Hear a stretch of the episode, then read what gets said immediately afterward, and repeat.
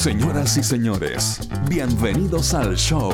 Sebastián Esnaola y Nacho Lira sueltan el teletrabajo, dejan de revolver la olla y se ponen a conversar de la vida misma, sin apuros y sin filtro. Aquí comienza Amables Oyentes. Oh, Ignacio, estoy tan nervioso, estoy emocionado. Ya, pero ¿por qué tanta ansiedad? ¿Ya pagaron? Porque ¿Cuál es el vamos, problema? Vamos a entrevistar a un candidato presidencial, pues, Ignacio. Ah, ah, bueno, pero es lo que corresponde, ya un programa de trayectoria, un programa, un programa que tiene, ¿qué, qué le digo yo? No sé, altura ya. Es, es el momento de que abramos nuestro propio espacio de conversaciones presidenciales.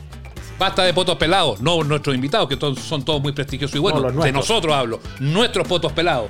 Ahora van a poder escuchar gente importante. Viene Carlos Maldonado hoy.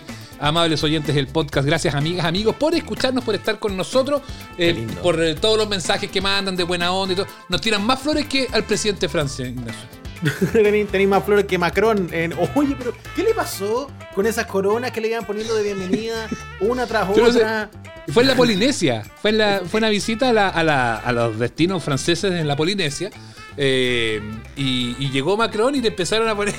Pues es divertido que está la secuencia completa. Y le ponen una, después le ponen otra, después le ponen otra, después le ponen una con conchita. Y después lo muestran y estaba con. Igual había uno que estaba arreglado. No sé si viste el arreglado que tenía flores hasta como en los zapatos. Que ese era como. Claro, como- vi el arreglado, pero in- claro, incluso si uno no tenía el arreglado y veías el real, igual parecía como arreglo funerario después, porque estaba No. rodeado de flores. Es ¿Qué le pasó? que, es que terminó en eso, pues si eso es justamente el asunto, Ignacio. Parecía pompa fúnebre. La cagó, la cagó. Y yo pienso, claro, está el tema de la tradición y qué bonito, porque la, corona se supone que es una cosa de bienvenida, de reconocer a un dignatario, ¿no? Una visita importante.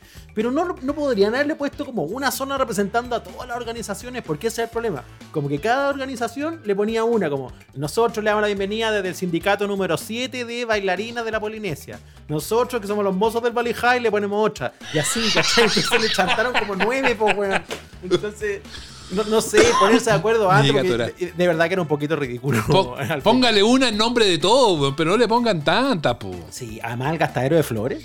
Igual, igual, claro, Sí. igual la, la del meme fue, eh, fue exagerada, igual, ¿ah? Buena, Pero el, tema es que el- la original también tenía. Y hay una en que muestran cuando un asistente empieza como a sacarle cosas.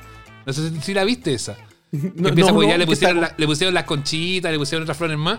Y ya un asistente de Macron como que empieza a sacarle alguna para que el pobre hombre pueda. ¿Te imaginas alérgico a las flores, al mal? ¿Polen? O sea, se va la chucha. Oh, Habría sido difícil. Pero yo creo Pero que ahí habría sacar- le empieza a sacar unas conchas y como le empiezan a sacar algunas, se empiezan a enredar y le empieza como a quedar la cagada. Ese momento ya fue súper incómodo. No, pa- sí, un pa- chiste. pa' es el como, es como de medio mundo, ¿cachai? Si esto parecía sketch. Y tiene que ver con, claro, con los protocolos y estas ganas que tiene toda la gente de recibir de manera muy bonita la visita, que está muy bien. Pero además, la posición del presidente Macron ahí es muy incómoda. Y no digo solo por lo incómodo de andar rodeado de flores, sino porque no podéis decir que no, ¿cachai? Tú no podéis decir No, que pues no no. podéis decir que Digo, no. Oiga, le traemos. Muchas gracias, muchas gracias. Entonces, va a dejar ahí, pobrecito, que le cuelguen y que le cuelguen flores y adornos y, y cosas que parecía de queco.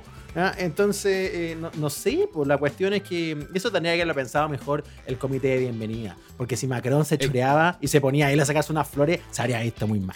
Sí, hay que mejorar eso. pues, ¿Cómo lo voy a recibir? Porque es cierto, aquí van algunos a decir, ah, no, que se da una mentira. No, si el que es mentira es el que tiene flores hasta en los zapatos. Pero igual le pusieron muchas flores en el cuello, muchas flores en, en- en el cuello. Y ahí tenés que mejorar el, mejorar los protocolos, pues si no, no, como tú bien dices, no puede ser que todo lo el que va pasando, ¡ay, Macron, una florcita! No, pues hay que buscar una, una fórmula. Una, una en representación de todo, no sé, o, o cinco, pero, pero no 50. Porque cuando uno es visita es difícil decir que no, uno siente No. que queda mal, no quiere rechazar la cortesía de los anfitriones, entonces uno hace weás que no haría en la normalidad, uno hace cosas como, no sé, comer queso de cabeza, ponte tú, en el sur. Mijito, ¿quiere, ah? ¿quiere un poquito de ñachi? Bueno, lo, lo hicimos recién. Oh, y uno ahí, asqueado, así comiendo. Uy, justo tengo que retirarme. Tengo que Uy, no, uy, no puede, ¿tiene gluten esto? No, uno va y come. Y Me come de alergia. La chía, yo- usted sabe que yo siempre lo he contado, Ignacio. Usted sabe que yo soy siempre mañoso, ¿no? Sí, usted es bastante mañoso, así que se ha tenido que arrancar de cosas así. Puta, pero la, la, la alergia siempre resulta. Yo sé que no la creerá a esta altura, pero y- y me, me da risa cuando veo en la veo la divina comida de repente. Eh, y llega así, ay, hoy voy, vamos a hacer el salmón, a la no sé qué. Y llega uno y dice, oh, es que yo soy alérgico. Mañoso. Y al, al tiro pego el grito, ¡mañoso! Digo, porque esta es la chía que tenemos los mañosos. Eh, La claro, soy alérgico. Entonces cuesta eh, rechazar esas invitaciones porque uno no, no quiere quedar mal, porque sabe que detrás del otro lado hay cariño, hay Pero, cortesía. pero hay un problema Claro. con eso, Ignacio. ¿Con? Perdona que entremos en eso, No, nos desviemos de las Por- flores por- de Pero Macron. por favor. Pero hay un problema con eso. Porque una cosa es ser mañoso y que no te guste. Y, y que diga, ah, mañoso, mañoso, mañoso, ya, está bien. Pero otra cosa, porque claro, hay algunos que somos mañosos y que podemos hacerla con algunas cosas. Pero hay unas cosas que, que te dan arcapo, entonces ya mañoso y, y, y- y arcadiento es como doble papelón, po. Sí, o algo que sabéis que te hacen mal, como me pasó a mí alguna vez en el sur de Chile. Familia donde yo estaba invitado, donde estaba siendo acogido en mi condición de, nada, nuevo integrante de esa De familia. refugiado. Claro, Ah, ya, me acuerdo, ya, refugiado. ya, ya entiendo la historia, perfecto. Ya, Ya, me entonces, familia Ya política. Familia política en el sur. Entonces Eh, había mucho no. interés en recibirme, en conocerme. Y uno va ahí como muy dispuesto. Pues claro, oiga, muchas gracias, qué rico. Todo sí. Uno es el rey de la voluntad. Porque está ahí agradecido de que lo reciban. Y el patriarca de la familia, que no era mi entonces suegro, sino el papá del suegro. Por lo tanto, era una figura de autoridad máxima, pues señor. ¿Cómo se llama esa en, en la línea de sucesión de la familia? ¿El papá ¿Cómo del se llama? suegro? ¿El papá del suegro? No sé. El suegro. Ya, sígueme contando la historia y yo lo busco. Usted porque váyase a todos, Google todos esos mientras. tienen nombre. Todo eso tiene nombre, por supuesto. Pero se entiende en esta historia, amables oyentes, que era el patriarca de esta familia. Un caballero, además, trabajador ferroviario con más años que un cerro. Un señor de respeto. Un señor que roncaba en esta casa y, y el resto de la familia se movía en torno a eso. Por lo tanto, que él te recibiera y que él te validara era una cosa muy importante. Para hacer corta esta historia, yo había salido el día anterior, habíamos disfrutado de unos mostos, habíamos ah, tomado algunas cositas, que si usted sabe que en el sur se toma bueno y harto. Por lo tanto, yo la mañana siguiente estaba un poquito dañado, no estaba en las mejores condiciones.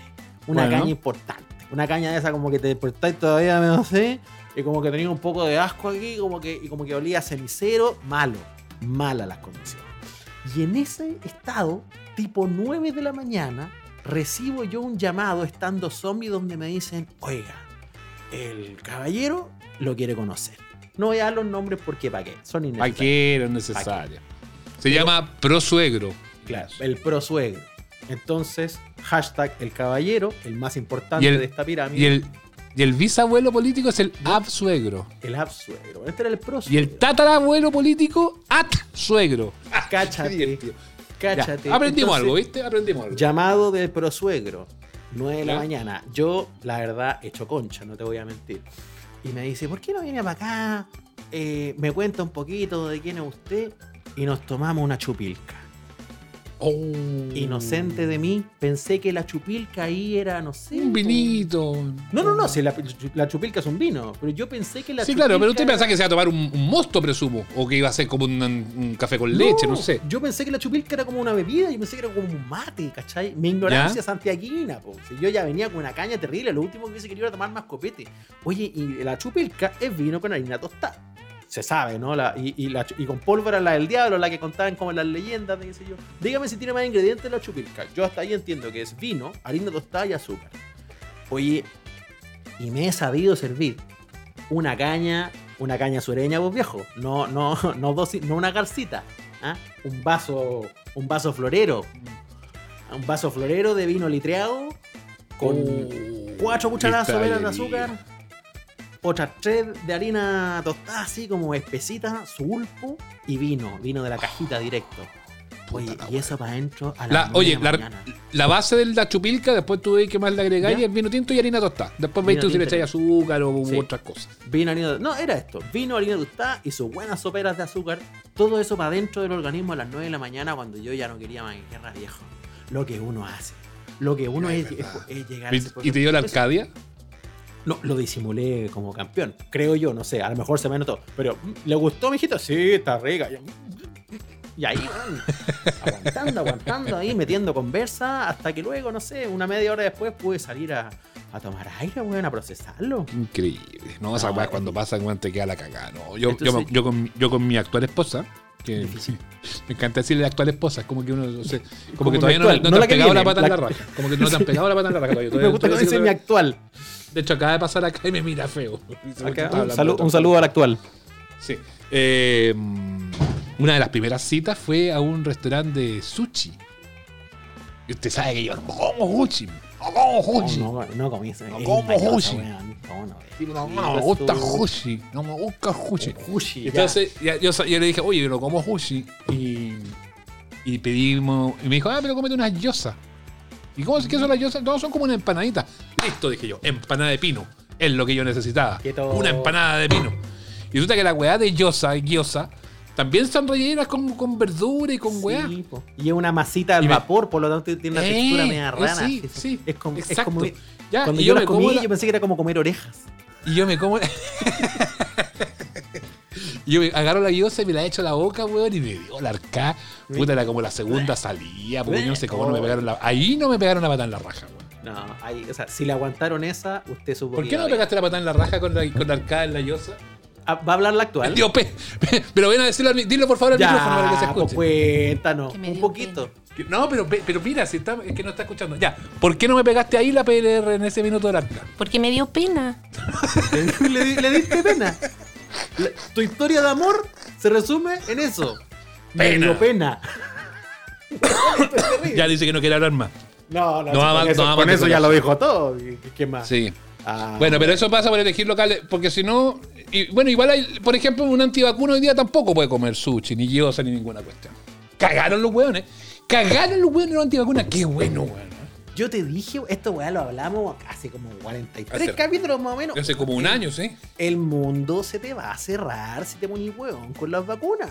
Porque, ay, que yo la libertad y que yo elijo, ya, weón. Si nadie se va a meter con tu cuerpo, nadie se va a meter con tu cagada de cuerpo, si no eres tan importante, amigo. Pero la libertad es una avenida de dos sentidos. Epa. Los locales de vuelta también van a decir, ¿sabe qué? Yo no quiero tener adelante un señor que no esté vacunado. Porque considero que es un riesgo a la salud pública. No, no entra a mi marisquería.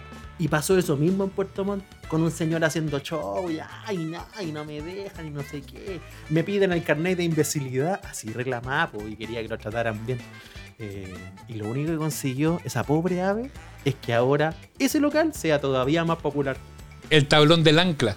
Que ya era famoso y ahora ya como que todo el mundo quiere ir. Como que ya se agotaron las reservas porque se sienten seguros ahí en ese local. Me encantó. Así que bien por el tablón del ancla, mal por antivacunas Pérez Pereira, que por supuesto está una vez más del lado de los Bueno, perdedores. Ahí también Macron tuvo la palabra hace unos, unos días, pues Ignacio.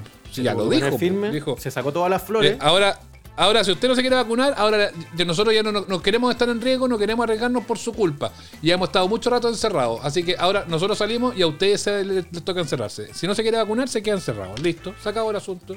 Listo. Sí, está bien, pues, pues sí. En, en el fondo hay que empezar a poner estos criterios que son más prácticos. Que ya no tienen que ver Eh. solo con la salud, sé yo, el bien común y que sé yo, como viejito. Quería ir a la fonda. De hecho, es una buena, estamos en una excelente fecha para recordarle a que a la gente que si quiere hacer algo el 18 de septiembre tendría que estarse vacunando ahora. No, y ahora, Ahora. y ahora hoy, anunciaron hoy día que solamente rezagado en las próximas dos semanas, así que yo creo que ya cagaron. Así que como que ya cagaste. Si por suerte este boliche de barrio, que se me llama Amables Oyentes, cuenta con todas las condiciones sanitarias al día y nosotros estamos en condiciones de recibir visitas. Viene vacunada la Estamos todos vacunados. Estamos todos No, a, la, a la a, la, a la visita se le exige carne de vacuna. Yo al menos en la puerta exijo carne de vacuna. Ya, Me paro, carne de vacuna, te fuiste. Bueno, viene de inscribirse, así que le vamos a pedir todos los, los papeles al día para poder conversar con nosotros. ¿ah? Sí, sí, Ya, sí, sí. ya, sí. No, me, dice, mira, aquí su, su equipo, la delegación me dice que está totalmente, que no anda con el carne de vacuna, pero que está totalmente vacunado. Así que va a poder ser parte de esta conversación. Listo nomás. Estás escuchando Amables Oyentes con Nacho Lira y Sebastián Esnaola.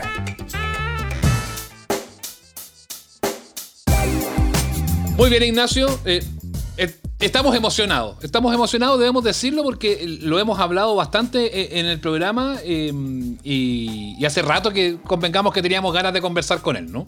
Sí, este programa se pone pantalones largos, entra derecho a la carrera presidencial. Nosotros ya nos aburrimos un poco de, digamos, la, la- no sé, la- el misceláneo de siempre para entrar a los temas duros, Sebastián Esnaola. Es verdad, nos ponemos serios de una vez por todas para eh, conversar sobre la carrera presidencial y, tenemos a un candidato presente eh, con nosotros ya con todas las de la ley porque en, el momento de la grabación de este programa ya se hizo efectiva su inscripción y será parte eh, de la primaria de unidad constituyente. Em, el representante del Partido Radical, Carlos Maldonado, con nosotros. Carlos, ¿cómo estás? Bienvenido, gracias por acompañarnos acá en Amables Oyentes.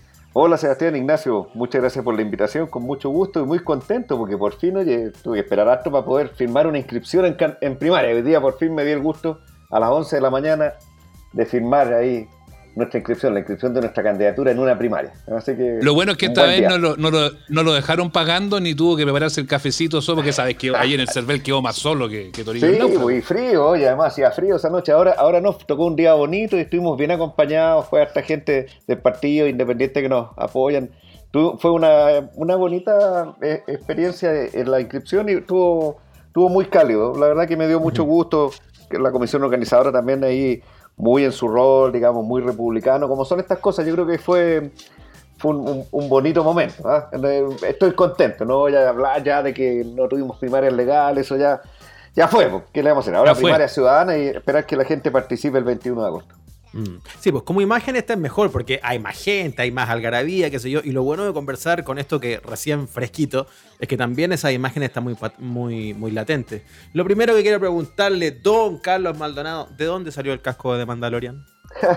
Oye, que lo pasa que hay un, hay un, hay un correligionario que es muy seguidor. Tú sabes que cuando uno, yo, yo era chico cuando, cuando fue la primera película de Guerra Galaxia y yo creo que eso marcó una generación, ¿eh? y, eso de que la fuerza te acompañe es como una cosa, como un culto, digamos, una cuestión cultural súper fuerte que, nos marcó a, lo que éramos, a los que éramos cabros en esa época.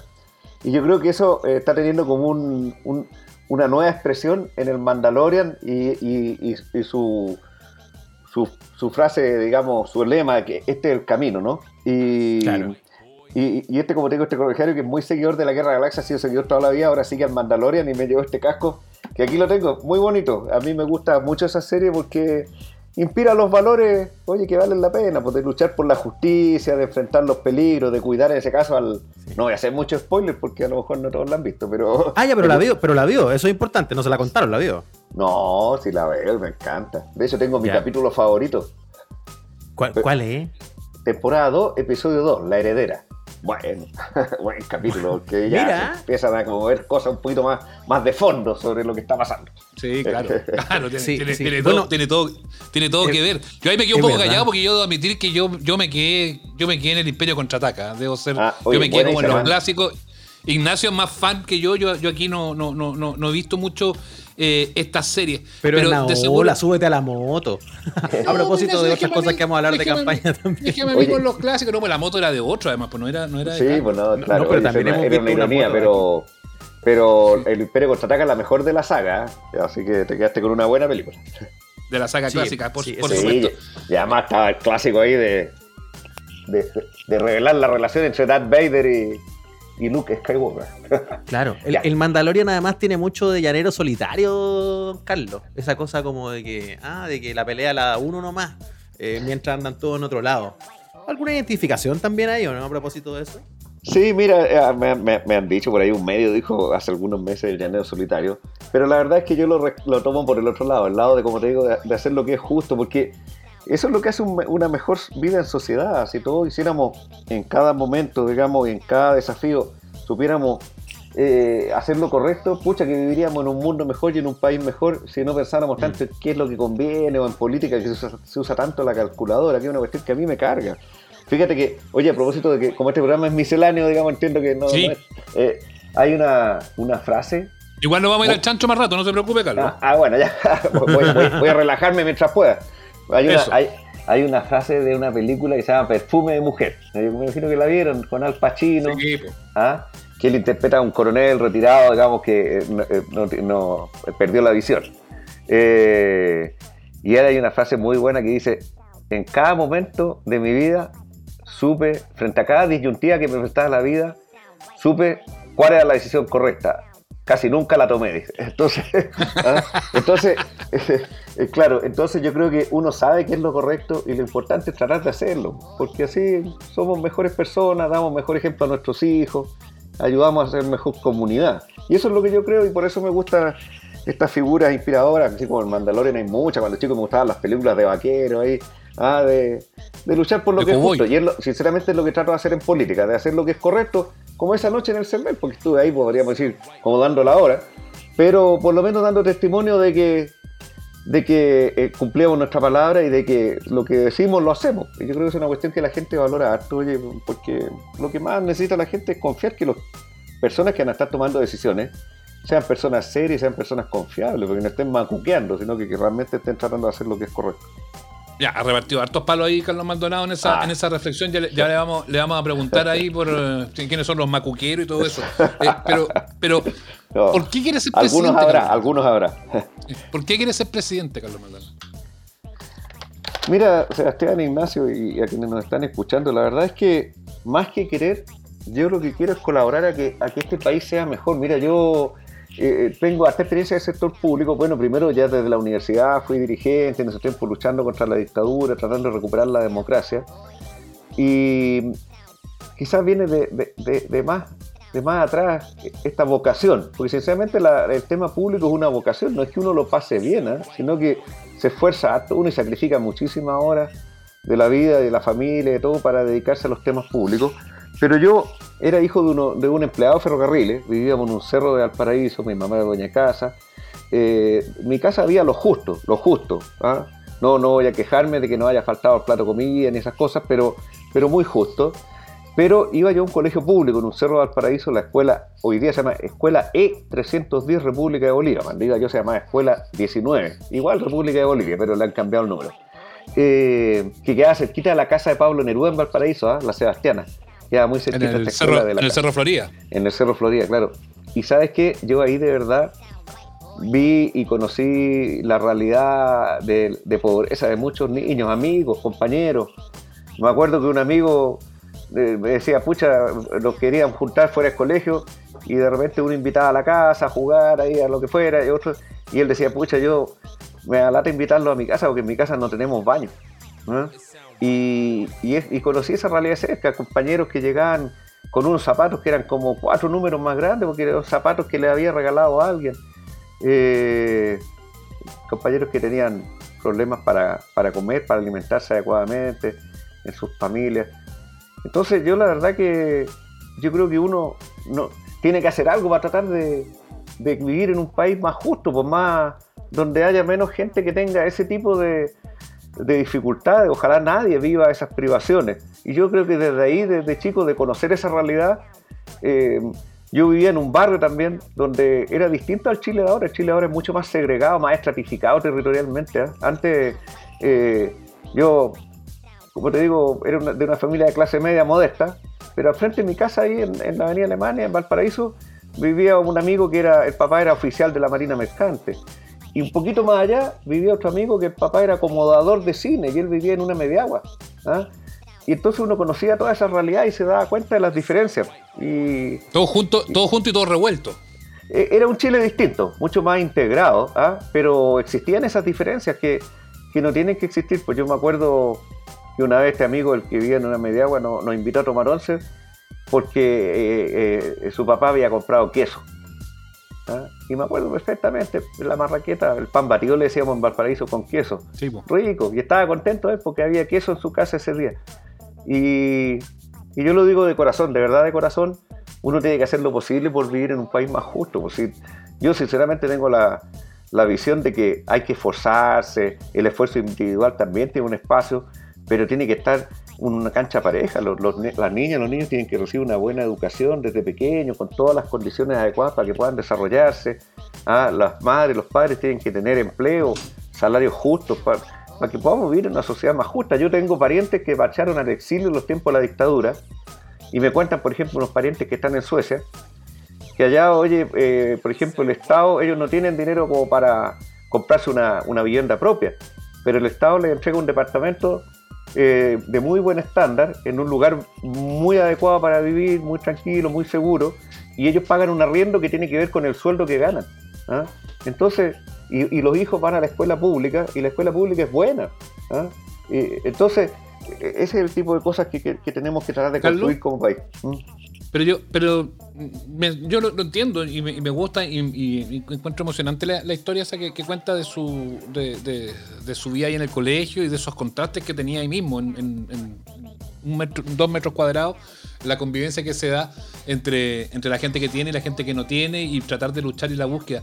Pero eso es algo que algo que yo creo que todos, finalmente todos, de una u otra manera, legítimamente buscan, de los que están en la competencia por, por unidad constituyente, que, van a ir a esta, a esta primaria, y, seguramente los del otro lado también, con distintas visiones, con distintas con distintas fórmulas. Eh, y, por eso a mí me, llama la atención, eh, y esto, eh, esto es algo que en el momento, porque usted es el primer candidato con el que conversamos y, vamos, y queremos tenerlos a todos, ojalá en, el programa, se lo quiero preguntar a, todos al final de cuentas. porque, y la pregunta, ¿por qué quiere ser presidente? va más allá de, de esta búsqueda de, igualdad, de mejores derechos, de mejores soluciones para la gente, es porque Chile está en un momento muy jodido, está muy complicado. Y da la sensación de que meterse en este minuto es como meterse la pata a los caballos, para desde el candidato más, más derechista hasta el candidato más izquierdista, eh, pasando por el centro donde están, a donde están ustedes. Es como, es como, eh, es como decir, pucha, ¿para qué? La, cantidad de sacrificios que voy a tener que hacer seguramente porque me van a pegar, me van a decir no sé qué cosa, me van a investigar hasta debajo de la alfombra a ver si algún día me tiré un pun en, el cine y me lo van a sacar a, eh, a flote. entonces uno dice, desde lo humano, dice, ¿para qué me voy a meter en ese cacho? Mira, oye, mira, lo, vivo sin ser todavía presidente, que espero serlo si las personas nos dan su confianza, primero el 21 de agosto y después en noviembre. Eh, lo vivo día a día, mira, yo nací hace dos meses mi primer nieto, ¿ah? yo tengo pura hija, digamos, puras hijas. Yo tengo tres hijas, mi señora tiene dos hijas y por lo tanto yo tengo cinco hijas, porque son como todas hijas propias, aunque dos, como tengo, son de mi señora, de su primer matrimonio. Los, los tuyos, los míos y los nuestros. Sí, no, no, nuestros no tuvimos, no, no quisimos los tuyos y los míos. Sí, en los tuyos y los míos, claro. En este caso las tuyas y las mías. ¿ah? Claro. Eh, y tenemos cinco, cinco hijas. Y mi hija mayor ya eh, me, me, me, hizo abuelo hace poquito, digamos. ¿ah? Eh, tuve mi primer nieto y lo veo re poco, fíjate, precisamente por estar dedicado a esto, pues, a la política, a la campaña, a tratar de encontrar un camino para que Chile sea un país mejor. Y créeme que igual, pucha, es un sacrificio, es un sacrificio porque más veo fotos que me manda, como ahora esto, está todo esto de los WhatsApp y cosas, más veo fotos y videos que lo que puedo jugar con mi nieto. De hecho, tengo un propósito que lo decía el otro día, así como mi papá me llevaba al estadio a ver a Wanderers desde chico allá en Valparaíso, yo quiero llevar a mi nieto al estadio también, pero estaba calculando que andan bien los tiempos. Si llego a ser presidente, cuando, cuando termine la presidencia, mi nieto hará como 5 años y va a ser buena edad como para que empiece a ir al estadio. Así que, eh, bueno, después habrá tiempo para, más tiempo para la parte personal, pero como tú decías, Sebastián, eh, Chile está enfrentando un momento súper complejo. ¿ah? La pandemia nos hizo retroceder mucho en lo social, en lo económico, aparte de lo que ha afectado la salud y la vida de tantas personas, para las cuales obviamente le rendimos un, homenaje a la memoria de todas esas personas que han sido víctimas de la pandemia.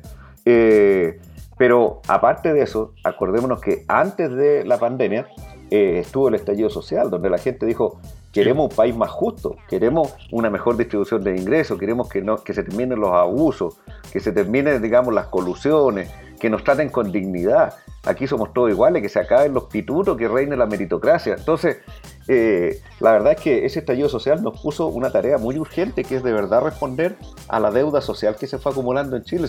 eso es cierto, Chile tuvo avances muy importantes, tuvo estabilidad política, tuvo un crecimiento económico espectacular, sobre todo en las primeras dos décadas después de la recuperación de la democracia. Eh, avance que se, hizo más lento después, sobre lo cual podemos hablar quizá en algún momento. Y eh, avance económico, me refiero.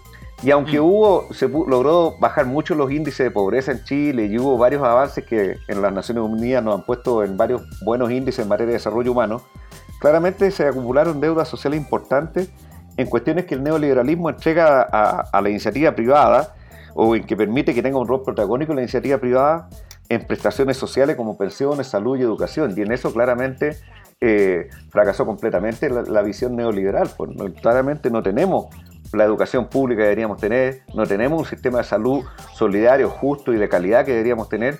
Y para qué decir las pensiones, porque son claramente un fiasco en sí mismos. los montos de las pensiones si no fuera por la pensión solidaria que aprobamos en el primer gobierno de la presidenta Chile, del cual tuve el honor de ser ministro, la verdad es que habría gente que recibiría 15 mil pesos de pensión. Entonces, ahí, ahí quedaron deudas sociales importantes y tenemos que pagarla. Entonces, mira, hacernos cargo de la pandemia y post-pandemia, en lo sanitario y en lo económico. Atender las demandas del estallido social, en pensión, en salud, en educación, en vivienda, en equidad territorial. reactivar la economía, buscar nuevas áreas de desarrollo económico para Chile, porque como te decía, en la última década el desarrollo ha estado lento y cuando el desarrollo es lento no hay recursos suficientes, no hay buenos salarios, no hay buen empleo y el Estado, el Estado no recauda lo suficiente. Tenemos que hacer una reforma tributaria para redistribuir ingresos, tenemos que acompañar debidamente el proceso constituyente, hay un montón de desafíos. Si tú me dices, ¿por qué quiero ser presidente? La verdad es que no es que yo quiera que Carlos Maldonado sea presidente, siento que hay un deber de contribuir a que Chile pueda recorrer un mejor camino. Y tengo la experiencia en el sector público donde trabajé en el Senado como asesor del senador Carlos González Márquez en el primer Senado de la democracia y después colaboré en la... ¿ah? Muy futbolero. Sí, sí, exacto, fue relator deportivo. Él decía, esto comienza, señores. y después cuando ya terminaba el partido, esto se acaba, señores. Fuera famosa esa frase. Eh, gran persona. ¿ah? Y, y después Trabajé, colaboré en justicia en el gobierno de los 6 como jefe de gabinete en el gobierno de Lagos. Me tocó coordinar la implementación de la reforma procesal penal en todo Chile.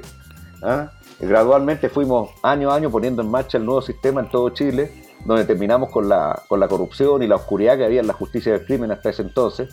Y, después, bueno, fui subsecretario general de gobierno de la presidenta Bachelet y después ministro de Justicia e integrante de su comité político. Ahí veíamos todos los temas, ¿ah? los temas de, de, economía, de, los temas sociales, temas de seguridad nacional, temas de política internacional. Entonces, la verdad es que eh, fue como hacer un doctorado en gobierno, ser miembro de ese comité político junto con los ministros de la moneda y el ministro de Hacienda. Y eh, después tuve varios años en el sector privado, conozco las lógicas, las dinámicas, los incentivos, digamos, en el sector privado. Y a mí no me van a contar cuentos, digamos, los empresarios, porque también fui empresario y conozco el tema y sé cómo se toman las decisiones y sé cuáles son los incentivos y sé que lo que más se necesita es, la verdad, reglas claras, más que reglas favorables, reglas claras y sé que el Estado tiene que tener un rol regulador y controlador, no se puede dejar esto tan libremente como lo deja el neoliberalismo. Entonces, tengo experiencia y vengo de un partido, estoy en un partido, represento un partido que tiene también una tremenda trayectoria de servicio a Chile. Estuvimos en los tres siglos de historia republicana. Sinceramente, creo que siempre en el lado correcto de la historia, luchando por lo que había que luchar. Carlos, cuando menciona ahí esa experiencia política, y qué bueno que la mencionó usted, porque era lo que yo le quería preguntar también a propósito de sus roles en el gobierno, ¿no? Como subsecretario, como ministro particularmente, que son además roles bastante públicos que ya tienen que ver con las partes más duras de un gabinete. Porque mm, hablamos de estallido social y, hablamos de, del diagnóstico en algún momento, y, y esto siempre es bueno preguntárselo a todos quienes han tenido roles preponderantes en la política, porque eh, uno no puede desconocer que el estallido social es fruto de, incubarse por largos años por largos años. Y eso también involucra a los gobiernos de la concertación, eso también involucra a administraciones de las cuales usted fue parte. Entonces también ahí me gustaría preguntarle cómo lo ve hoy. Eh, en el fondo este diagnóstico que claramente es más fácil hacer después, con el diario del lunes, como dicen algunas personas, bueno, nos queda muy claro. Em, ¿Era tan claro en el momento? ¿Era tan claro la época donde usted fue su secretario, ministro y donde pudo también convivir al día a día un gobierno que estamos incubando un país desigual? Que teníamos una mugre debajo de la alfombra que estaba más bien escondida para estallar de esta manera. Eh, porque mi, mi sensación es que mucha gente se da como por sorprendida con el tema. Entonces quiero saber, no tanto cómo lo ve hoy, cómo lo veía en el momento. Mira, cuando fui, ya estuve como en cargos más superiores de toma de decisiones, porque antes lo que me tocaba era implementar, coordinar, trabajar y entregar mi mejor esfuerzo, digamos, como lo he hecho toda la vida, con, con alto esfuerzo y honestidad. Eh, pero cuando estuve en cargos más de toma de decisiones, yo estuve en el área de la justicia, donde hicimos reformas bien estructurales. Nunca nos dedicamos a calentar el asiento ni a administrar lo que estaba. A mí me tocó poner en marcha la, nueva justicia laboral, creamos una defensoría laboral gratuita y de calidad para las y los trabajadores de Chile, creamos también una defensoría de, familia para las personas que tienen lamentablemente problemas de familia, que tienen que llegar a tribunales, pudieran tener representación jurídica. Siempre buscamos eh, hacer transformaciones profundas en el área de justicia yo creo que nadie podría negar que aunque ahí hay cosas que seguir mejorando, nadie podría negar que en democracia se hicieron transformaciones profundas en justicia. No fue un área que se dedicó a administrar lo que había. ¿ah? En otras áreas sí se generaron deudas porque se mantuvo, digamos, eh, en lo estructural modelo que, como digo, no, no, claramente no dio respuesta a las necesidades de la gente. Ahora, eh, concretamente en, el, en, el, periodo que yo fui ministro, que fue desde el 2007 en adelante, 2007, 2008, 2009, hasta marzo del 2010, que salimos juntos ahí con la presidenta Bachelet, eh, vino, ¿te acuerdas la, la crisis subprime? ¿Ah? La, crisis económica. ¿Mm? La, crisis económica y recuerdo que eh, fijamos como prioridad eh, de política pública lograr que el país sufriera lo menos posible, digamos, los efectos de esa crisis. Y efectivamente yo creo que eso se logró enfrentar de bien buena manera. Yo creo que ese fue como una prioridad de la segunda etapa, por lo menos del segundo tiempo de ese gobierno, ¿ah? que Chile enfrentara de, buena manera los efectos de la crisis sin que la gente los tuviera que sufrir eh, directamente. Chile fue uno de los países que, te insisto, sorteó de bastante buena manera esa crisis, digamos. ¿ah? Eh, ese fue como una prioridad del gobierno, aparte de, la, de los cambios que se estaban haciendo. Imagínate que en ese gobierno se creó la pensión básica solidaria, o sea, la primera gran reforma al sistema de pensiones fue en el gobierno de la presidenta Bachelet. ¿ah? Y la gente no lo olvida y por eso la gente la quiere mucho. Y yo conozco muchas personas, ¿ah? incluso personas con algún grave parentesco que, que recibieron por primera vez una pensión. ¿ah? Eh, y que de verdad no olvidan la gratitud de eso, de tener efectivamente ese derecho, eh, porque la pensión básica solidaria al final es una pensión universal, digamos. ¿ah? Y aunque el monto no sea el que quisiéramos, pucha, era un monto mucho más alto para personas que habrían recibido, como te digo, 15 mil pesos de pensión o personas que tenían cero pesos de pensión. Entonces, se hicieron, se hicieron reformas en ese momento, importantes sociales, y también se enfrentó de buena manera a esa crisis económica mundial, digamos, de esos años.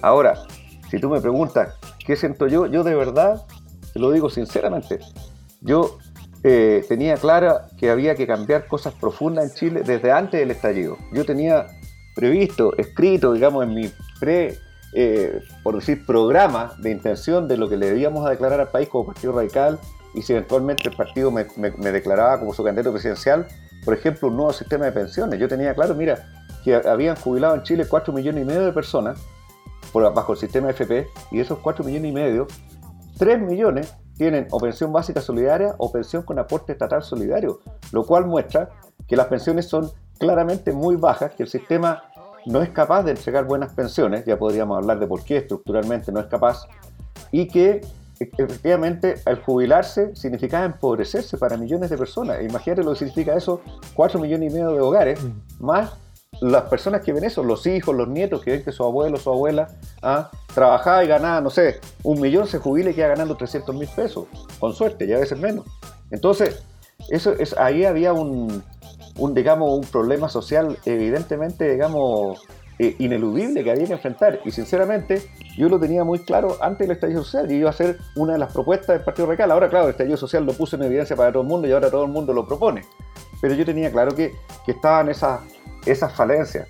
¿ah? Y bueno, en materia de salud, esto de las listas de espera, yo creo que tampoco hay que decir que no se hizo, se hicieron hartas cosas, pero lo que yo creo, este es mi diagnóstico. Es ingrato, perdón Carlos, es ingrato cuando pasa eso, cuando dicen eh, en 30 años no se hizo nada, no se avanzó nada, usted como, como eh, partícipe de esos gobiernos de la concertación en la última etapa. Mira, te voy a responder con dos cosas, si me permite. Una, es ingrato, es como ahora cuando tengo que dar explicaciones por qué no tuvimos primarias legales. Yo fui el único que estuve en el CERVEL hasta el último minuto. Entonces me dice a mí, oiga, pero ustedes no, tuvieron primarias legales. Le voy a decir, pucha, pero está bien, yo le doy la explicación, pero es incómodo porque uno no, no, no fue el que, el que no estuvo, digamos. ¿ah? Y yo, como te digo, en el área de justicia siempre hicimos reformas de fondo, siempre impulsamos reformas estructurales. Entonces, claro, tengo que dar explicaciones porque no se hicieron reformas estructurales en pensiones o en educación, o no se hicieron suficientemente. Y, bueno, y tal vez si me permite, Sebastián, por eso quiero ser presidente. Porque quiero poder responder por lo, que, por lo que dependa de mí. Y, si mm. la gente me dice, oiga, las pensiones son malas, mire, esto es lo que vamos a hacer. De esta manera vamos a mejorar. Oiga, la distribución de ingresos es injusta. Y le decir, mire, esta es la reforma tributaria que vamos a hacer. Porque ahora el sistema es injusto porque recaudamos poco y recaudamos mal. Porque el IVA es un impuesto regresivo en el país del mundo donde el IVA es más importante dentro de la canasta de recaudación tributaria en Chile. ¿Ah? En Chile y eso no puede ser porque el IVA le, pega más a las personas que tienen menores ingresos porque tienen que gastar todo en consumo. Entonces, yo por lo menos voy a hablar francamente, decir, mire, estos son los problemas del país, de esta manera los, vamos, los estamos tratando de cambiar, estos son los obstáculos que enfrentamos. Y si alguien se opone a cambios que queremos hacer y que son necesarios, voy a decir claramente, mire, aquí estos señores se están oponiendo. Ah, y vamos, vamos de frente, dando la cara. Y esos años, esos años donde usted tiene un rol más protagónico, está como ya en una primera fila de administración pública, pensemos 2006, 2008, que se hubo años por ahí, son además los años de las manifestaciones estudiantiles, por ejemplo, enormemente masivas, que entregaron quizás los primeros visos de que se estaba incubando una, cosa distinta, ¿no? de la cantidad de gente en la calle. Una molestia que ya no era de. Claro, como los pingüinos, que ya no era una molestia solo de conversación, así como en el metro o en la micro, sino una que movía a las calles una cantidad de gente que uno no veía desde los 70. ¿Y qué pasa con eso entonces cuando pienso eh, que esa generación es la que además hoy día encarna una, renovación de la política? De ahí salieron los líderes que hoy también están, por ejemplo, eh, al frente de las eh, preferencias para la presidencial de noviembre.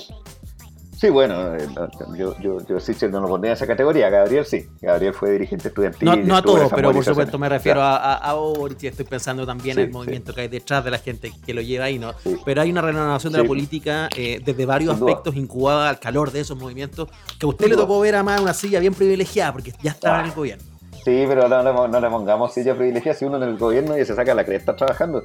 La gente cree que uno lo pasa bien y la verdad que es más pega que la cresta. Yo no, no, no, sí, yo, tengo claro que es pega. Oye, me perdí demasiadas horas de vida, de haber disfrutado mm. más con mis hijas, de haber disfrutado más con mi familia, porque trabajábamos hasta tardísimo todos los días tratando de tener, eh, digamos, avances en las materias que nos correspondían. ¿ah? Y de verdad que, eh, de hecho, yo después me fui al sector privado porque me parecía que era un desafío interesante también poder eh, enfrentar, digamos, eh, el, emprendimiento, el, ponerle, digamos, el hombro en forma individual.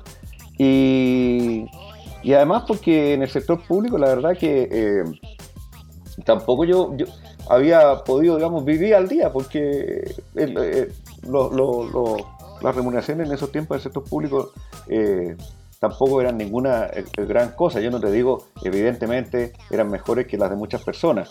Pero yo la verdad que quería eh, intentar, digamos, tener más tranquilidad económica, afortunadamente lo logré, y ahora me puedo dedicar a la política sin recibir un peso fiscal. A mí mi partido no me paga sueldo como a otros presidentes, que está bien, es justo que tengan su remuneración. Yo no, yo me dedico a esto a puro pulso nomás y con pura, con pura vocación de servicio, no, a tratar de contribuir al país. No, no, no estoy en esto por tener algún beneficio, al contrario, como te digo, le sigo quitando muchas horas a mi familia eh, por, tratar de hacer un, país mejor. Así que para mí no ha sido un privilegio estar en la política, sinceramente, ha sido siempre un, compromiso, un compromiso de, tratar de hacer un país mejor. Como te digo, no me olvido nunca de, del niño que fui en los Cerros del Paraíso y de las niñas y, niños que fueron mis amigos, mis amigos, y que no, y, que no quiero que, las niñas y niños de Chile eh, tengan esas privaciones. Sinceramente me he dedicado de esa manera. Yo me podría dedicar al sector privado. Claro, es que la palabra privilegio realmente tiene como una carga, ¿no? Pero ahí, yo pensaba sobre todo en el acceso, digo, la posibilidad de estar muy cerca de esa discusión profunda, de, de, estar ante un problema como ese, o de un primer estallido que eran esos movimientos de los años donde usted estaba en el gobierno, y decir como, oh, ¿hasta dónde llegaremos? Lo que se hablaba de la moneda, por ejemplo las conversaciones a las que uno nunca va a poder tener acceso, pero que uno supone que ocurrían ahí. Mira, yo lo que puedo dar testimonio, ¿sabes qué? Y eso me gusta mucho y lo hago de corazón, de que la presidenta Bachelet es una persona súper comprometida con el bienestar de la gente. Ella, ella también es una política de verdad por vocación. Yo estoy seguro que la presidenta Bachelet nunca quiso ser presidenta, ni la primera ni la segunda vez. Pero lo era porque, pucha, la gente veía en ella una, una posibilidad y ella veía la posibilidad de ayudar. Y yo por mm. eso la admiro mucho y la respeto mucho porque eh, yo creo que ese, ese espíritu como de, de, tratar de servir es lo que hace a un buen político, a una buena política. Eh, hay mucha gente que se dedica de manera más profesional a la política y claro, está bien, también es necesario si la política tiene una dimensión de funcionamiento, por decirlo así, profesional. Pero, pero me, gusta a mí por lo menos que las personas que tienen roles de liderazgo eh, sean personas que están ahí, como por decirlo, no pasándolo bien, sino que están más bien, pucha, sacrificando una parte importante de su vida para tratar de hacer mejor la vida de los demás. E, e, ese yo creo que es lo que hace la diferencia, digamos, entre un político normal y un verdadero líder, digamos, una persona que, se ponga al servicio de la gente, ¿ah? que, esté ahí por, por vocación, no por, por ambición de poder ni, figuración. Ese, Y la presidenta Bachelet tenía mucho esa característica. Yo le, expreso también aquí lo que he dicho siempre, que, tengo mucho cariño y, mucho respeto. Carlos, usted además es presidente del Partido Radical. Eh, yo A mí me hablan del Partido Radical y yo me imagino un pernil, unas papitas, en, el casino de los bomberos, reuniones con los masones, con eso del radical bombero y masón. En el siglo XXI, ¿qué es ser radical? Bueno, mira, nosotros, te agradezco la pregunta. Yo, fíjate que yo, eh, yo fui como presidente del partido, en el primer aniversario que me tocó del partido, que es el 27 de diciembre, ¿ah? eh, esto como, como eran laicos los, fundadores, no, no, les importó Navidad ni, ni esas cosas, hicieron crear la primera asamblea radical el 27 de diciembre, ¿ah? en Copiapó. Somos un partido que nació en regiones. Y eh, en el siglo XIX, como te digo. Y, yo en el primer aniversario, yo asumí en agosto del 2018 y en diciembre del 2018 fui a Copiapó y fui a la tumba de don Pedro León Gallo. ¿ah? Y, le rendimos un homenaje en el, en el, día del aniversario del partido, 157 años, porque eh, me parece que los valores que, ellos, que a ellos les inspiraron eh, son valores permanentes, universales, ¿ah? de luchar por la libertad, de luchar por la igualdad, de luchar por las libertades personales. En ese tiempo era la separación de la iglesia y el Estado, la descentralización, luchar contra, contra el centralismo autoritario de los gobiernos de esa época. Y, el segundo año, y, y, quiero responder lo que tú me dijiste, tú dijiste el siglo XXI y recién voy en el XIX, así que ténganme paciencia. Imagínate, sí. Eh, claro, tenemos para no, pero lo voy a tratar de hacer corta. Mira. Eh, Dura una norma este podcast, ¿ah? aviso. Oye, en el segundo, en el segundo aniversario, ¿ah? fui al cementerio general, aquí en Santiago, a rendirle homenaje a Manuel Antonio Mata. ¿ah?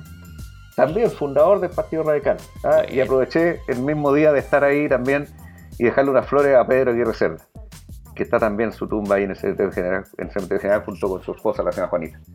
Eh, ¿Y sabes por qué lo hago? Porque yo siento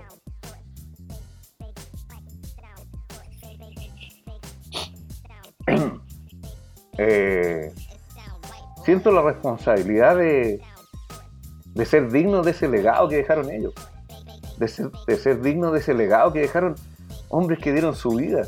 Pedro León Gallo y Manuel Antonio Mata estuvieron condenados a muerte, tuvieron que irse al exilio ¿ah?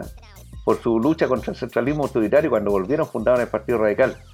Y Pedro de Reserva dejó su vida en la moneda, literalmente murió en la moneda, ¿ah? producto de, de una enfermedad que en ese tiempo era mortal, pero se entregó en cuerpo y alma a tratar de mejorar la condición de las chilenas y chilenos. Él multiplicó por seis la matrícula en educación básica, hizo grandes avances en vivienda, en salud con su ministro de Salud, Salvador Allende.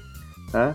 Eh, fomentó una nueva fase de desarrollo económico del país a través de la Corfo, eh, hizo la reconstrucción del terremoto de Chillán, de los efectos del terremoto de Chillán, y además fomentó la unidad nacional. Cuando la asumió, asumió en un clima súper polarizado, ¿ah? Y sin embargo, después cuando falleció fue llorado por todo Chile.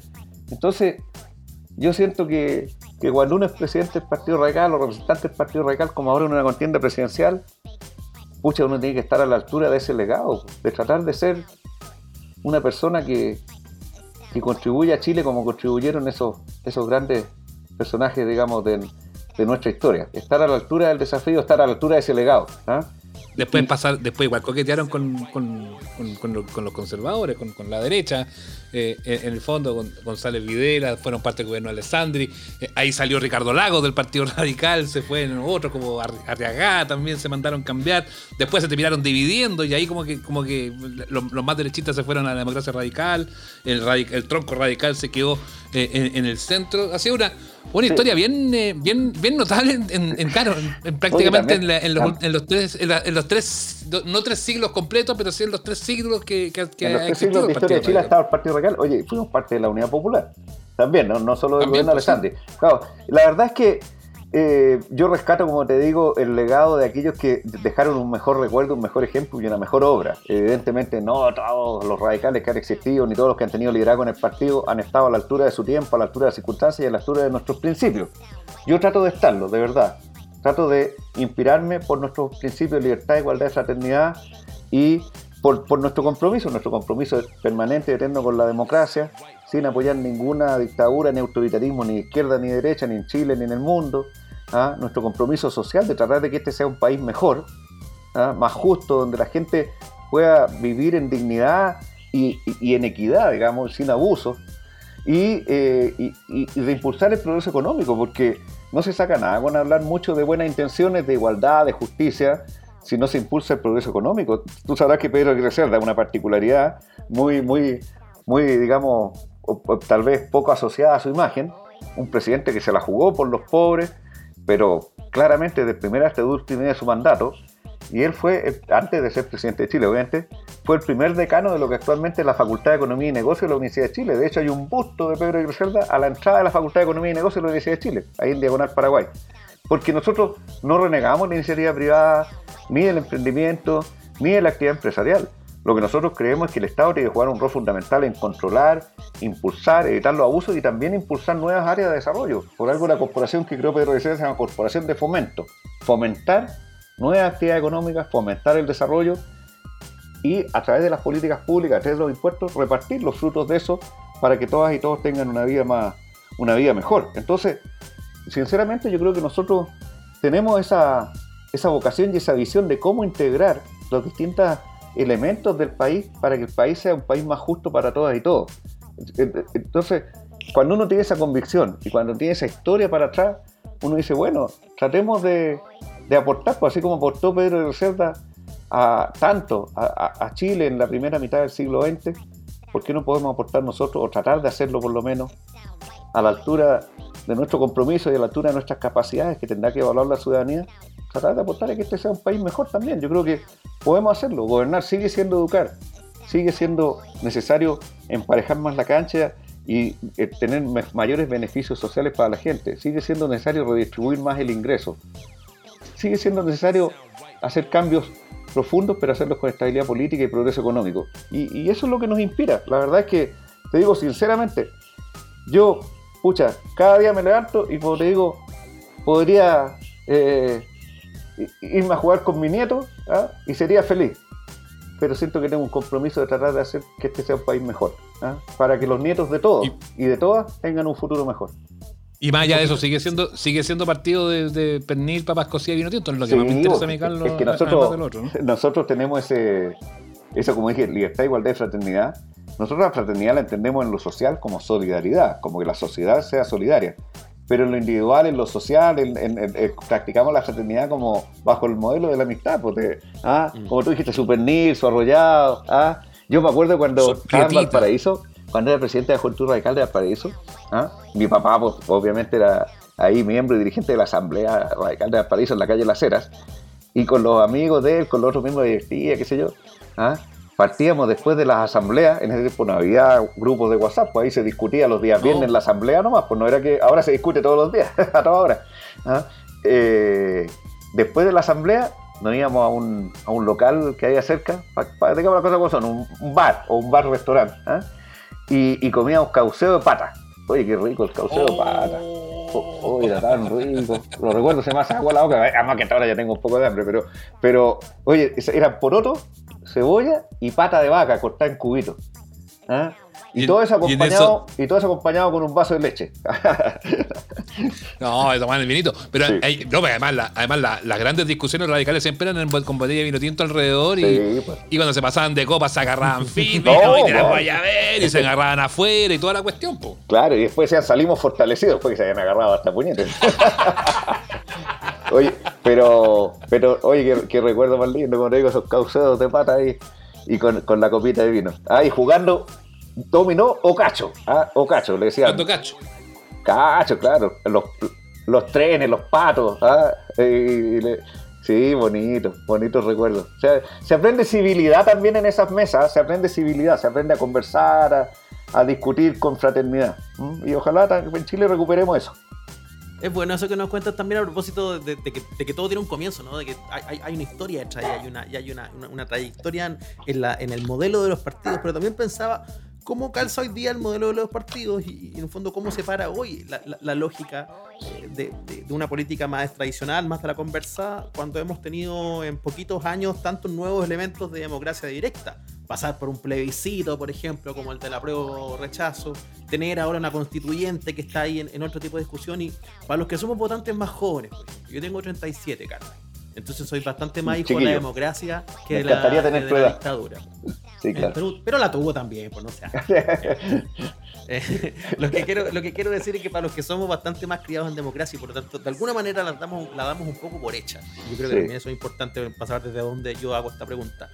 De repente vemos cómo un modelo tradicional queda a veces desgastado o placé viendo ejemplos de, democracia directa.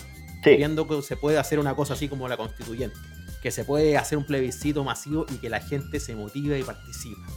Entonces, también, también se lo quiero preguntar así, ¿dónde, se para esa lógica de la que usted viene, que igual encarna y representa y que por lo demás valora, en este Chile nuevo, que tiene un paradigma muy distinto de la manera en que queremos hacer política? Hay muchísimas personas que piensan que esto se puede hacer sin los partidos políticos, derechamente.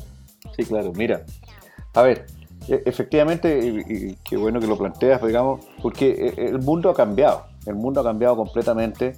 Eh, fundamentalmente, ¿ah? no, hay una herramienta fundamental que cambió las relaciones sociales y la, política mundial, que son las redes sociales. De hecho, estoy aquí pendiente de leer, no he tenido tiempo, un libro que me recomendaron, ¿ah?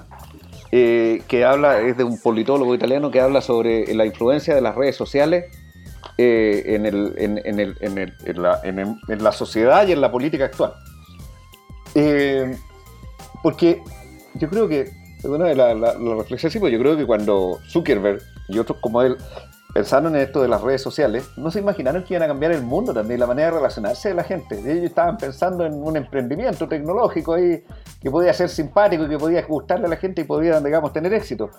Pero yo creo que no se imaginaron que eso iba a cambiar la forma de relacionarse en el mundo porque se democratizó el acceso a la información, se democratizó la posibilidad de emitir opinión y se democratizó la posibilidad de coordinarse de la gente sin pasar por los por la democracia representativa, sin pasar por el intermediario, que normalmente es el líder político, ¿no? Entonces, la verdad es que esa democratización de la información, de la opinión, de la coordinación, eh, cambió el mundo. Y, yo estoy totalmente consciente de que nunca más se va a poder gobernar como antes, nunca más. Ahora, claramente, un gobierno tiene que tener elementos de democracia directa para que las personas participen en la toma de decisiones. ¿ah? No, no, ya no, ya no, ya no corre eso de, oye, votaron por mí, vuelvo en cuatro años a pedirle el voto de nuevo, ¿ah? porque eh, claramente no, ya, ya no, ya no, ya de alguna manera la base de las tecnologías nos acercó un poquito más al ideal ateniense, ¿no? De, de, de, la democracia directa, de que todos participen. Y claro, no pueden estarse tomando todas las decisiones todos los días, digamos, eh, con toda la ciudadanía, pero sí los grandes temas se pueden consultar a la ciudadanía y podemos em, tener muchos temas que sean motivo de consulta ciudadana, podemos tener, nosotros tenemos en nuestra propuesta un conjunto de mecanismos de democracia directa, digamos, iniciativa popular de ley, incluso, ¿por qué no?, referéndum revocatorio de autoridades cuando realmente no están a la altura de los desafíos. Evidentemente cumpliendo ciertos requisitos, que la cuestión no sea tampoco la cueca sin ropa, para no decirlo de otra manera. Pero, pero sí, estoy totalmente de acuerdo. O sea, eh, ya, no, ya el mundo cambió, Chile cambió, y la forma de hacer política y la forma de eh, ejercer el gobierno también cambió. Aquí ya nada de esto del, del abolengo y el boato y la persona que está allá arriba y que es la autoridad ¿ah? y la ciudadanía esperando que le digan qué fue lo que se hizo. No, aquí esto es un, una, una, manera de ejercer la política que es mucho más directa con la gente. ¿ah? Eh, eso no cabe duda, no cabe duda nos queda poquito tiempo, a, ti Carlos en particular te queda poquito tiempo, porque dijimos 20 minutos y ya llevamos casi, casi 40. Ah, pucha, qué bueno, por lo menos yo he estado súper entretenido. No, nosotros también lo, hemos pasado, lo hemos pasado fantástico. Eh, pero tengo que ir a la área chica. Eh, mm. Está la, primaria, tienes a Pablo Narváez al frente, tienes a Yasna Probosta al frente. Eh, ¿Por qué tú y no ellas? ¿Qué le dirías a los electores a propósito de eso? Mira, esa pregunta siempre es difícil de responder porque uno tendría que estar o tirándose flores o tirando para abajo, en este caso a mis eh, ocasionales competidoras, digamos. ¿ah? Y yo lo dije eh, esta mañana cuando fui a inscribir mi candidatura a, la sede del PPD, porque ese era el, casi digo el CERVEL, me quedé pegado. fue a inscribir mi candidatura ante la Comisión Nacional Organizadora de las Primarias y, yo dije, a partir de este minuto, porque me preguntó una colega tuya, que, qué opinaba de lo que ha dicho Yarna Proboste, no sé qué cosa. y yo dije, mire, ¿sabe qué? A partir de este minuto que acabo de inscribir mi candidatura formalmente y soy formalmente candidato a la presidencia de la República, en este momento para una primaria convencional, yo no voy a gastar ni un minuto en cuestionar a alguna o, a mis competidoras. Voy a hablar de futuro, voy a hablar de lo que queremos para Chile, porque de eso es lo que quiere escuchar la gente y no que nos estemos peleando entre nosotros. Entonces, es, complejo decir, ¿por qué yo? Lo, lo, único que yo quiero decir, sí, y que lo que yo he notado a la gente y lo que las personas han valorado a mí y me lo dicen personalmente, también me lo dicen en las redes sociales, que ven un político distinto. Ven una persona que cumple su palabra, que lo que dice, lo hace. ¿ah? Y yo creo que al final también se trata de confiar en la persona que va a estar en la moneda, que sea una persona que nos merezca confianza. Y yo siento que las personas me ven como alguien confiable. ¿ah? Y, eso eh, puede, puede, digamos, ser un elemento que, las personas valoren y les lleve a expresar su preferencia por esta opción el 21 de agosto. Yo no voy a descalificar a nadie, como digo, voy a hablar del futuro, del país que queremos, de mi trayectoria, como ustedes han tenido la gentileza de preguntarme. Y lo demás, la verdad es que los hechos valen más que las palabras. Las personas me vieron a mí esperando ahí porque era lo correcto. Y siempre en mi vida, a diferencia del personaje de la película que comenté, yo voy a tratar en cada ocasión y en cada decisión de hacer lo correcto. Ya, eso terminó beneficiando harto. ¿ah? Es que me quedo con esa imagen, como de ir a hacer el aguante, como de esto es lo correcto, esto lo voy a hacer, aunque me quede solo. Parecía un meme, podría haber sido el chiste, podría haber salido mucho más así como, como de pararse en los pies. Y yo creo que terminó, terminó poniéndolo en una posición interesante, que es la que hoy día hace como, ah, mira, Maldonado. Sí, bueno, yo como te digo, yo creo que hacer lo correcto es importante. Sabéis que uno se acuesta con la conciencia tranquila, puede caminar con la frente en alto y le deja un buen ejemplo a sus hijos y a sus nietos. Y, ayuda a que sea, la sociedad sea mejor y el país sea mejor. Hay que hacer lo correcto. A veces se ganará haciendo lo correcto, otras veces se perderá, pero por lo menos te quedas con la tranquilidad que hiciste lo que había que hacer. Ya, lo hicimos ganar, lo hicimos ganar en la, en la primaria. ¿Por qué Maldonado y no Boric o Sichel?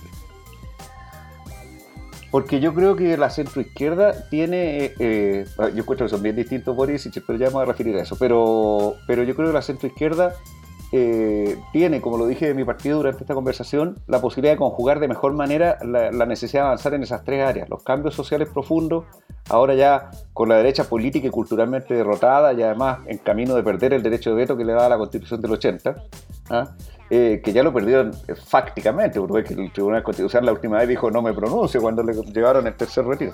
Eh, y em, por otro lado, garantizar la estabilidad política y, e impulsar el progreso económico. Yo creo que la izquierda, por la que siento mayor respeto, yo conozco personalmente obviamente a Daniel Jado, a Gabriel Boris, vi a Gabriel en las conversaciones del acuerdo del 15 de noviembre, jugándose activamente para que hubiera un acuerdo, conversando con todo el arco político, desde la UDI hacia, hacia, hacia acá, digamos. Y eh, por lo tanto me cuenta que es una persona que tiene capacidad de dialogar, que tiene capacidad de entender que no es dueño de la verdad y que tiene eh, la, capacidad de eh, actuar conforme a sus convicciones, aunque le signifique costo. Acuérdense que él firmó por, por sí mismo, porque su partido todavía no estaba de acuerdo en ese momento con, con, lo que se iba a firmar, incluso lo pasaban al Tribunal Supremo. Entonces, yo respeto a Gabriel, él aceptó ir a una primaria siendo para nada el favorito. ¿ah? Y prácticamente para que pudiera haber primaria de dignidad. Y miren cómo lo tenemos ahora candidato presidencial con un millón de votos en la primaria legal. Entonces, yo Gabriel lo respeto, respeto la, el ansia de cambio que ellos tienen, lo que tú, lo que nos recordaba Ignacio, que la manifestaron desde los movimientos estudiantiles en adelante. Solo que yo pienso que eh, esa ansia de cambio que ellos tienen tiene que ser parte del esfuerzo que hagamos en el futuro gobierno progresista para efectivamente poder legislar sobre los cambios sociales que necesita Chile. Pero pienso que desde el punto de vista eh, de, la estabilidad política y del progreso económico, nosotros tenemos eh, como una trayectoria y una visión ideológica y práctica también que puede darle más garantías al país. Pero yo espero en el gobierno, que espero encabezar, sumar fuerzas con, con, todos quienes están comprometidos con los cambios para que podamos tener las mayorías necesarias. Ojalá grandes acuerdos nacionales, pero donde no sea posible, las mayorías necesarias para hacer los cambios que la gente está esperando. ¿Y, y si no gana, senador? No, no, ya me preguntaban. A, a, mí me. yo, yo, respeto la pregunta, pero a mí me duele cuando me preguntan eso porque es como que uno anduviera eh, eh, con algún plan, digamos, detrás de las cosas. yo sinceramente no. No, pero yo no lo planteo, eh, perdona, para que no para que no se malentienda, yo no lo planteo desde el cálculo, desde donde quiera, pero, pero sí un, un candidato presidencial perfectamente, si, si, queda en el camino en una primaria, perfectamente podrá tener el anhelo de, seguir sirviendo desde otra posición. Y si fuiste precandidato presidencial, ¿por qué no llegar a una, a una instancia como el Senado, que además pasa, pasa, por, pasa por las urnas? Tampoco es como que te ponen ahí a dedo. Hay más maneras de hacer servicio público por lo demás. Oye, aunque dicen que lo van a eliminar. Dice, que gana la convención constitucional de hacer un parlamento unicameral. Así que parece que varios que ir al Senado, de repente a los jóvenes van a quedar a mitad de camino después. Oye, no, mira, yo la verdad que no me pongo en este momento en un plan B porque estoy comprometido, sinceramente, en la tarea que estoy. no, yo, la verdad es que, veré, siempre he estado en el servicio público, le digo, fui dirigente de la universidad en los tiempos que, que, uno arriesgaba muchas cosas metiéndose en política, porque había que tratar de ayudar a recuperar la democracia y, hacer cada uno lo que pudiera para que eso ocurriera, digamos, porque ese oprobio que vivía Chile en esos años oscuros era terrible, digamos, y por cierto había que, hacer lo que uno pudiera hacer para ayudar a que eso terminara. Eh, siempre he estado, digamos, eh, y seguramente de una u otra manera seguiré tratando de servir al país. ¿ah? Pero, pero en este momento mi desafío es, es, esta candidatura presidencial y espero que, que la gente nos pueda dar su confianza. Insisto, fue tan buena la conversación que habíamos pactado 20 minutos con Carlos para no quitarle tiempo en un día ajetreado en que inscribió su candidatura, pero, pero ha sido, han sido casi 50 minutos porque ha estado buenísima eh, la conversación. Lo único que me deja preocupado, Carlos, al cierre ya eh, eh, despidiéndote de, amables oyentes, ¿Mm? es el tema del Wander. Está colista con un punto, no vaya a ser una señal eso. No, espero que no, pues yo sí, pero Wanderito, mira, hay una cosa, que Wander también me identifica, así como, como el Mandalorian dije luchar por lo justo, como Rocky pelear hasta el último round, en Wanderito lo que se valora es que se moje la camiseta. Podemos ganar, empatar o perder, pero la camiseta tiene que salir mojada de la cancha. Y eso, Wanderito, mira, está en primera, qué bueno. Ojalá no baje segunda, se ve, se ve, se ve oscuro el panorama, pero si estamos en segunda, igual el cariño es el mismo, la pasión es la misma y se va a seguir mojando la camiseta. Nunca rendirse, nunca bajar los brazos. ¿ah? Eso, eso es lo que, lo que me gusta a mí en la vida, de, de siempre dejar todo en la cancha. Y, y en ese sentido yo decía, oye, ¿me permite un minutito más? Eh, eh, eh, cuando me preguntaba mi equipo favorito, obviamente soy guanderino, digamos, hasta los huesos. Pero mi segundo equipo favorito, y no lo digo por simpatizar con, con las grandes mayorías. No, aquí, vamos a pelear. No, es segundo equipo aquí. sí, ¿sabes por qué? Pero yo, yo tengo una explicación de por qué. Yo tuve la suerte de ver, suerte que muchos niños humildes no tendrían hoy día, porque una de las cosas que yo he señalado por ahí es que si soy presidente voy a impulsar que el fútbol se dé por televisión abierta. Yo tuve la, suerte, tuve la suerte de ver en televisión abierta al Colo Colo 73 de Carlos Caselli. Y pucha que era bonito verlo eludir jugadores y entrar con la pelota al arco, era, mágico. ¿ah? Entonces, desde ese tiempo, de, muy niño también tengo ese, ese, digamos, simpatía también por Colo Colo, porque esos gritos de se pasó, se pasó, como te digo, cuando Caselli con las medias abajo entraba con la pelota al arco, después de eludir cuatro o cinco jugadores, a uno como niño chico, pucha, era, era mágico también. Pues, así que también cierto, y tengo hartos amigos colocolinos, así que Ah, yo sé que con esto los chunchos dirán, pucha, no. Bueno, pero respeto a todos los equipos. Yo sé que la U también se la juega. El fútbol me gusta y tengo amigos bien futboleros. pero le gustan a todos los equipos, Carlos Maldonado. No se, no se me ponga político, Carlos. No, no, no. es que, va a estar como el otro candidato. No, yo soy sí, que es que comprar acciones. ¿no? Oye, es que comprar acciones de los equipos y. Eh, era, era, era la Católica y él presidía el Colo Colo. Claro. Ahora, Con, lo del, con lo del fútbol por la tele, le digo al tiro que yo creo que varios que están escuchando se terminan subiendo a la Maldoneta. ¿eh? Oye, pero si yo, como te digo, no, no, si hubiera, hubiera, hubiera, sido ahora, no habría podido ver los goles de Caselli porque habría que haber pagado para ver esos partidos. Pues en ese tiempo eran gratis. Y tiene que volver a ser así. Carlos Maldonado, candidato presidencial a la primaria de unidad constituyente eh, por el Partido Radical con nosotros en Amables Oyentes. Ha sido una gratísima conversación, Carlos. Mucho éxito. Eh, y si no, nada, pues a seguir ahí sirviendo desde la presidencia del Partido Radical.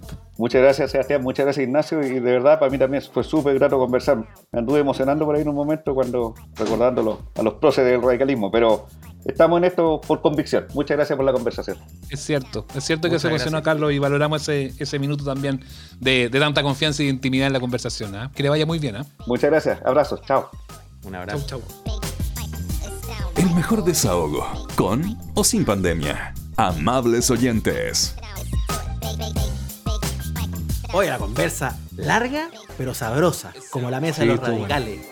Sí, pues si nos faltó, para la otra tenemos que hacerla con papitas cocidas, pate, pate chacho, prieta, longa. Qué rico. ahí fallamos, ¿ah? Fallamos en pernilcito, como le decíamos hoy a Carlos.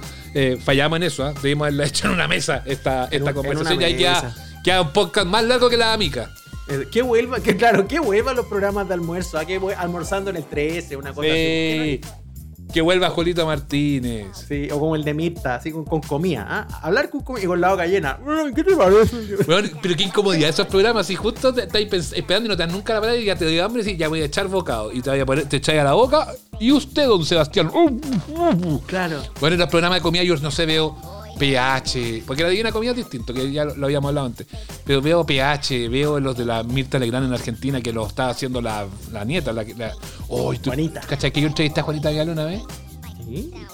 ¿Y ¿Sí? cómo fue eso? ¿Fue una buena mala experiencia? Muy desagradable, muy, pero muy, muy pesada, weón. Juanita era pesada. Weón, más pesada que la chucha. O monosilábica. No? No, no, pero como que no quería hacerlo. Era muy notorio porque estaba promocionando una obra que vino a hacer a, Chile. Ay, qué lata. Eh, o una película, no me acuerdo, una wea que tenía que hacer algo. Y era demasiado notorio que por ella no habría estado ahí y que fue mandado. ¿Cachai? Entonces fue, fue desagradable. Pero bueno, ya, no quiero pelear con ella, estamos hablando de, la, estamos hablando de las comidas. Ella está esos, esos programas de almuerzo. Esos programas de almuerzo eh, son una incomodidad, weón. No podéis comer nada al final. No, igual las weas que le ponen deben ser, deben ser ricas. Pero... Es que yo igual quiero que vuelvan porque es una manera de sincerar a la gente. Yo creo que así uno conoce al entrevistado. Cuando está ahí medio atorado con el pernil, cuando está comiendo el fideo con salsa y le chorrea.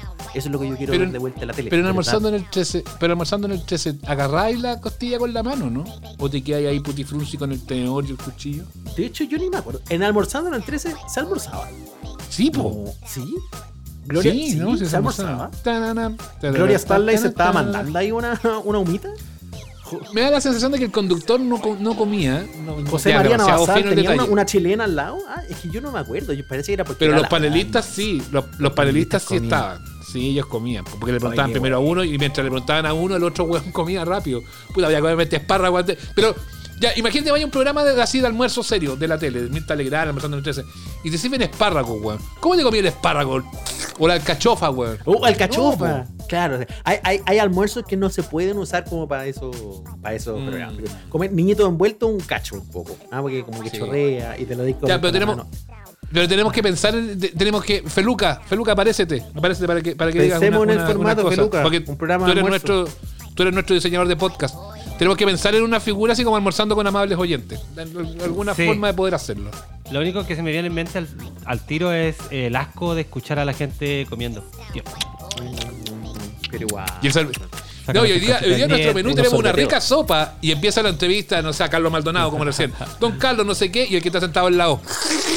Empieza a chupetear la sopa, no, Qué asco, qué asco. No, imagínese comiendo almejas, por ejemplo, qué sé yo. Bueno, no sé. Vamos a darle una vuelta. ¿vieron, ¿Vieron el reloj, muchachos?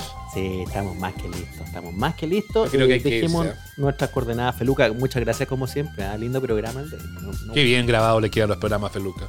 No, la de primera categoría. Va a votar, dígame la verdad, Feluca. ¿Va a votar por Don Carlos o no? Después de la conversación. Ni cagando, pero me cae muy bien. Ya, dejemos esto aquí. Ignacio, cerremos esto. ¿Por qué le damos micrófono al operador técnico? Arroba, amables oyentes. No lo hagan. Se baja de la maldoneta. Arroba amables oyentes en Instagram, en Twitter. Déjanos tus comentarios, sugiérenos las entrevistas. Y cuando escuches este podcast, si te gusta mucho, compártelo también para que seamos más en nuestra comunidad. Nos vemos el domingo en el live de YouTube. Y como siempre, cada semana en un nuevo capítulo. Que estén muy bien, Seba. Feliz. Un abrazo. Esto fue Amables Oyentes, el podcast con Sebastián Esnaola y Nacho Lira. Si quedaste con ganas de más, nos encontramos cada domingo en el live de nuestro canal de YouTube. Síguenos y recomiéndanos. Hasta la próxima.